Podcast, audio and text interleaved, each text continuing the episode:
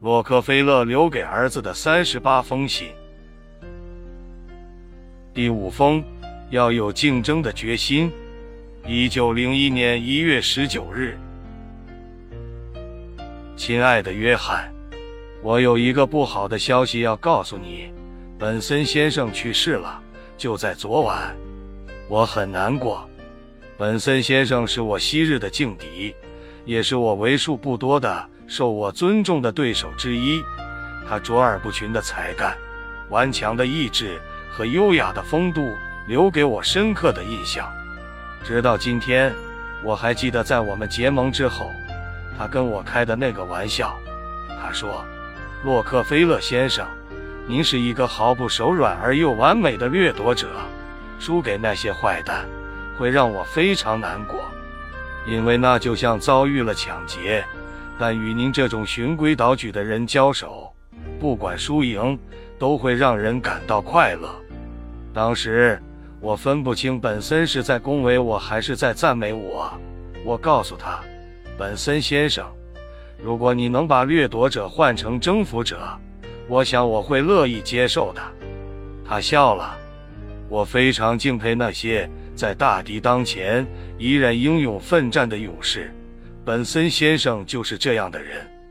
本森在屯我为敌前，我刚刚击败了全美最大的铁路公司——宾州铁路公司，并成功制服了全美第四家，也是最后一家大型铁路公司——巴尔的摩俄亥俄铁路公司。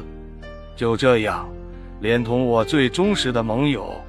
伊利铁路公司和纽约中央铁路公司，全美四大铁路公司全都成为了我手中驯服的工具。与此同时，标准石油公司的输油管道一点一点延伸到油田，更让我获得了连接油井和铁路干线所有主要输油线的绝对控制权。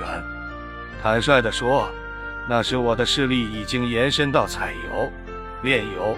运输、市场等石油行业的各个角落。如果我说我手中握有采油商、炼油商的生杀大权，绝非大话。我可以让他们腰缠万贯，也可以让他们一钱不值。但的确有人无视我的权威，例如本森先生。本森先生是个有雄心的商人，他要铺设一条从布拉德福德油田。到威廉斯波特的输油管道，去拯救那些唯恐被我击垮而急于摆脱我束缚的独立石油生产商们。当然，想从中大捞一把的念头，更支配着他勇闯我的领地。这条连接滨州东北部与西部的输油管线，从一开始就以惊人的速度在向前扑进，这引起我极大关注。约翰。任何竞争都不是一场轻松的游戏，而是活力十足、需要密切注意、不断做出决定的游戏。否则，稍不留神你就输了。本森先生在制造麻烦，我必须让他住手。起初，我用了一套显然并不高明的手法与本森开始较量。我用高价买下一块沿宾州州界由北向南的狭长土地。企图阻止本森前进的步伐，但本森采取绕行的办法，化解了我打出的重拳。结果我成了无所作为的地主，却让那里的农民一夜暴富。接着我动用了盟友的力量，要求铁路公司绝不能让任何输油管道跨越他们的铁路。本森如法炮制，再次成功突围。最后，我想借助政府的力量。来阻击本森，但没有成功，只眼睁睁地看着本森成为英雄。我知道我遇到了难以征服的劲敌，但他无法动摇我竞争的决心，因为那条长达一百一十英里的管道是我最大的威胁。如果任由原油在那里毫无阻碍地流淌，流到纽约，那么本森他们就将取代我成为纽约炼油业的新主人。同样也将使我失去对布拉德福德油田的控制，这是我不能允许的。当然，我并不想赶尽杀绝，困死他们。我真正的目标是希望不用太高的价格就能得到我想要的东西，不能让本森他们胡来，破坏我费尽心计才建立起来的市场秩序，毁了我对石油锭的控制权。这可是我的生命。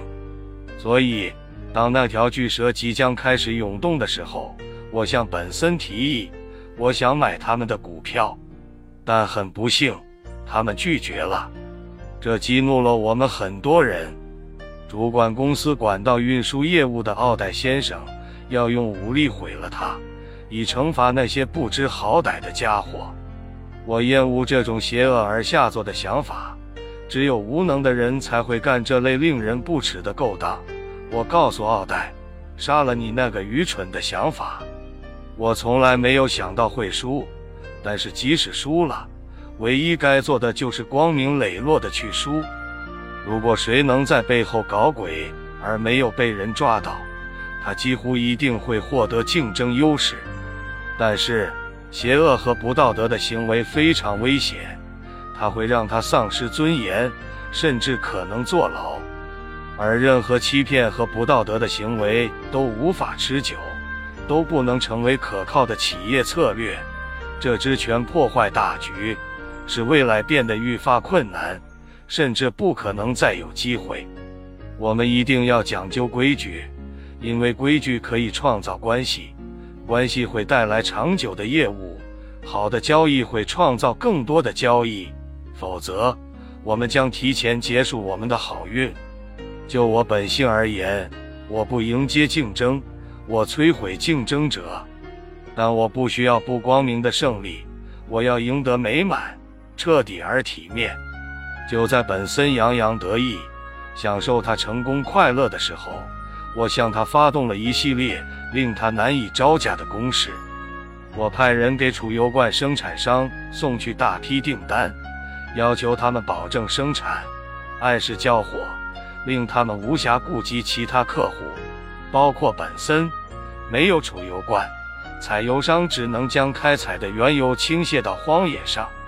那么，本森先生密接受的就不是代运的石油，而是大声的抱怨了。与此同时，我大幅降低管道运输价格，将大批靠本森运送原油的炼油商吸引过来，变为了我们的客户。而在此前，我已迅速收购了在纽约的几家炼油厂，以阻止他们成为本森一伙的客户。一个优秀的指挥官。不会攻打与他无关的碉堡，而是要全力摧毁那个足以攻陷全城的碉堡。我的每一轮攻击都打在致使本森先生无油可运之处，我成为了胜利者。在那条被称为全美最长的输油管道建成未足一年，本森先生投降了。他主动提出与我讲和。我知道这不是他们的本意，但他们很清楚。如果再与我继续对抗下去，等待他们的就只能败得更惨。约翰，每一场至关重要的竞争都是一场决定命运的大战，后退就是投降，后退就将沦为奴隶。战争既已不可避免，那就让它来吧。而在这个世界上，竞争一刻都不会停止，我们也便没有休息的时候。